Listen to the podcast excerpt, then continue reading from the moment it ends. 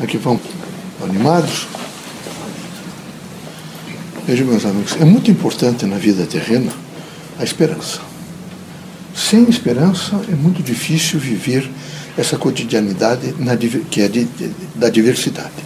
Então é necessário que vocês todos tenham sempre dentro de vocês essa esperança. Mas para ter esperança, é preciso ter projeto de vida. Quem não tem projeto de vida, vai ter esperança do quê? É preciso ter projeto de vida. Vocês precisam imediatamente ter é, muito nítido em vocês qual é o projeto de vida que vocês têm. Em face desse projeto de vida, vocês criam os objetivos. Como é que eu vou alcançar essa etapa, aquela outra etapa e a outra etapa, e assim na sucessão. Vocês não se iludam. Cada dia que está passando é um dia menos de ficar na Terra, que é transitória. Então vocês precisam, nessa transitoriedade da Terra, ficar muito atentos para ver como é que vocês estão né, se comportando diante do projeto de vida.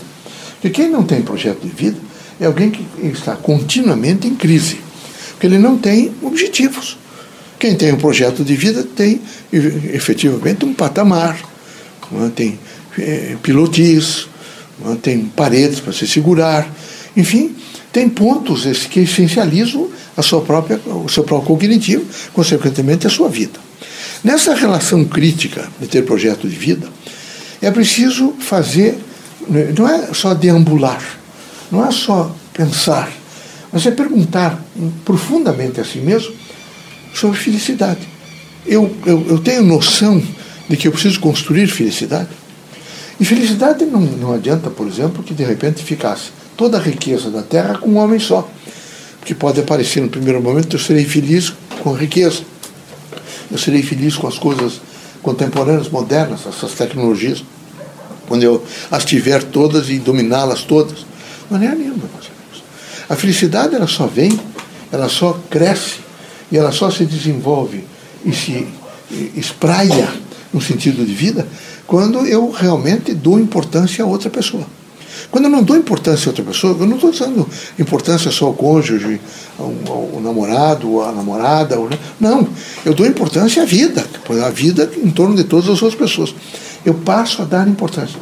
E à medida que eu faço essa importância, vejam, por exemplo, se vocês estivessem em Tóquio, em Pequim, em alguns países eu, eu, asiáticos, vocês viriam desde cedo um número enorme de pessoas fazendo ginástica e tendo assim um aconchego uns com os outros, às vezes até levando frutas, alguma coisa, e cortando e entregando a outra pessoa, que há neles uma grande preocupação com a outra pessoa. Então, alguns têm 100 anos, 103 anos, são lúcidos, porque eles fazem exercícios físicos, eles têm efetivamente uma, uma consciência e um projeto de vida.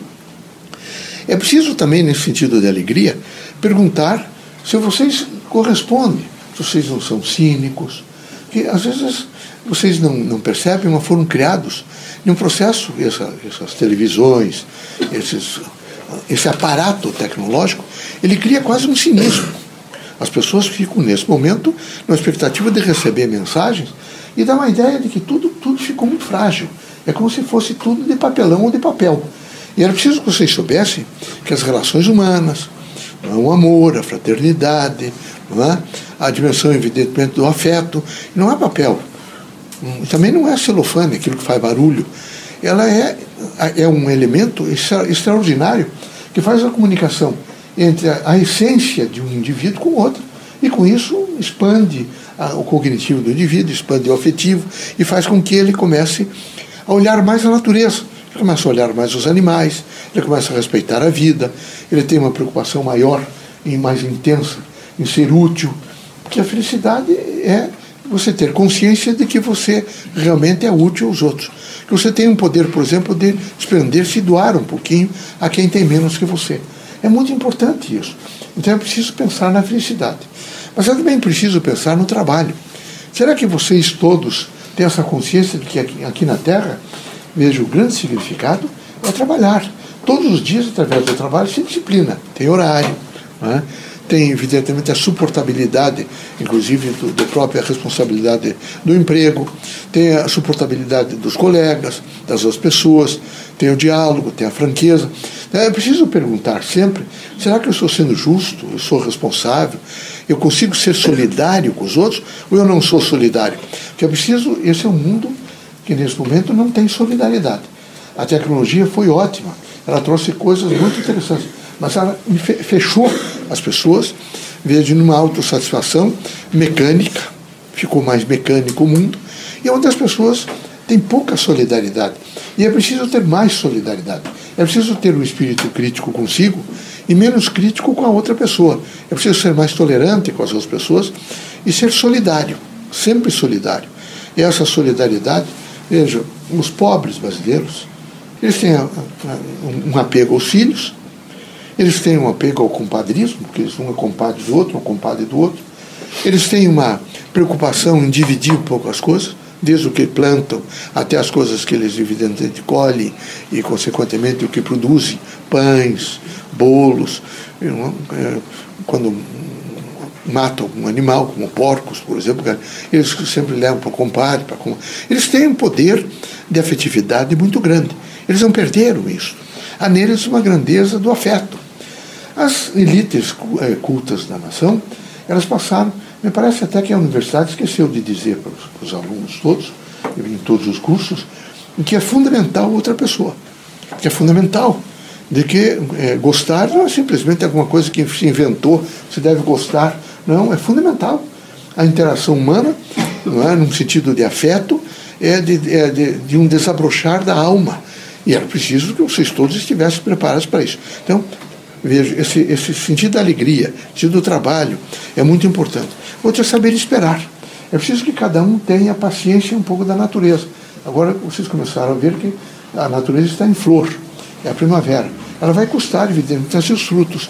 E não adianta querer imediatamente forçá-la a que venha já o, o pêssego, que venha. Não é? Eu sei que algumas regiões já estão produzindo, mas isso é em face, evidentemente, de um equilíbrio sazonal. Então vocês precisam, nesse momento, mais do que nunca, é? saber esperar. É sempre importante saber esperar, sem perder a calma, a tranquilidade, o bom ânimo, a certeza de que o indivíduo que tem equilíbrio mental, moral, espiritual, ele se, se coloca bem na vida, é? ele é capaz de dizer: não tem, não, eu não, não ligo a importância desse ato, eu vou construir ali, vou fazer acolá, vou me compor. Então, a vida da Terra é uma vida que necessita mais do que nunca de um bom senso é preciso ter sempre um bom senso, um senso crítico consigo mesmo. E nesse senso crítico, nessa dimensão, vocês devem descobrir o que há de melhor nas outras pessoas, e não o que há de pior. É horrível ficar descobrindo o que há de pior. Descobrir o que há de pior é destruir o mundo. Porque aqui na Terra já vocês cresceram e certas próprias escolas trouxeram, e as religiões todas estão sempre a repetir isso, que cada homem é falível, que há uma falibilidade no ser humano. Então não dá para ficar em torno da falibilidade é preciso ficar em torno da grandeza, da grandeza moral, da grandeza espiritual, né, do poder de renúncia, da capacidade de esperar, da capacidade de trabalhar, do exemplo bom na vida social. Então é preciso sempre ter isso. Em contrapartida, é preciso se policiar muito. Vocês precisam, quem sabe, pelo menos uma vez por semana, fazer um policiamento. Como é que eu sou diante das outras pessoas? Será que eu não sou debochado? Será que eu não sou cínico? Será que eu não sou vaidoso? Eu não sou uma pessoa vaidosa? Eu não sou um sujeito que quer utilizar os outros para crescer na vida ou para me fazer de bom quando eu realmente ainda não alcancei esse estágio de ser bom. Eu tenho poder de renúncia ou simplesmente faço uma colagem para dizer que eu sou assim, para que digam que eu sou não. Eu preciso me autentificar nos meus atos. Então, eu sou o meu pensamento. Os meus atos devem refletir sempre o meu pensamento e meus sentimentos.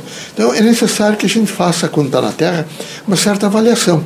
Uma avaliação sobre os, os, os, esse contingencial que envolve todos nós, e particularmente quando estamos na Terra. É um contingencial duro. Veja, é bonito ver uma criança nasceu começa a chorar. E de repente é capaz de dar as mãozinhas, os braços, e a gente levanta, encosta. Vocês viram que quando a gente está encarnado, temos às vezes encostar a cabeça na criança menor para sentir, evidentemente, desde o cheiro até a presença, porque nós todos passamos por isso, é uma composição de vida. Não é? E, mas nós precisaríamos, nessa, nesse entendimento da criança, também fazer um entendimento um pouco do velho. Vocês todos que estão vivendo mais, vão ficar mais velhos. E é necessário pensar um pouco no velho. É necessário pensar no velho. É preciso ter compreensão com o velho. Eu só dou um exemplo para vocês. Quem nasceu, por exemplo, até a década de 50, que sabe, na década de 50, ainda pegou os rebarbos e os efeitos da Segunda Guerra Mundial. Recessão, crise econômica, pobreza. Não? É?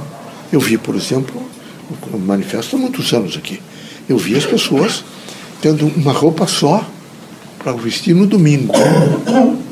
Para chegar em casa, tirar a roupa, os imigrantes, todos, todos, grande parte deles andando de tamancas, chinelos, mas com dignidade, trabalhando muito, muito é, paupérrimos alguns, mas é, tendo uma noção, veja, de empreendedorismo, que iam construir alguma coisa, que iam fazer, que os filhos precisariam ter mais do que eles, e lutaram, estendendo arames farpados, compondo, mas nunca desistiram. São homens corajosos e valiosos em todos os sentidos. Se eu olhar alguns de vocês que eu conheci a origem, de, aqui quem viveu no Paraná, eu conheço as famílias, italianos, alemães, é? Então eu conhecia todos eles. E alguns deles com uma luta extraordinária, aqui em Santa Catarina, mas ninguém desistindo. Então era preciso, por exemplo, nesse momento, não provocar desperdícios também. É horrível o desperdício. Mas é horrível o desperdício. É preciso. País pobre sempre faz desperdício. Os países ricos não fazem. Quem faz desperdício é o país pobre. Então vocês atentem um pouco para isso. E o último conselho que eu dou a vocês é o seguinte: Deus nunca erra. Deus é presente na nossa vida pela força da imanência. Então nós precisamos continuamente ter uma interação perfeita com essa imanência para entender o que é que ele está nesse momento nos colocando na frente para que possamos alcançar, evidentemente, estágios novos. Então é preciso, como recomendação final, quero dizer a vocês, assimilar nesse momento o mundo. Trate de receber o mundo, de assimilar o mundo de vivenciar o mundo e de amar. O amor é o antídoto contra todos os males, é a luz no caminho da vida humana e é, por excelência, a oportunidade de renovação. Deus seja conosco, que Jesus os ilumine, que vocês sejam muito fortes em todos os sentidos do processo reencarnatório de vocês.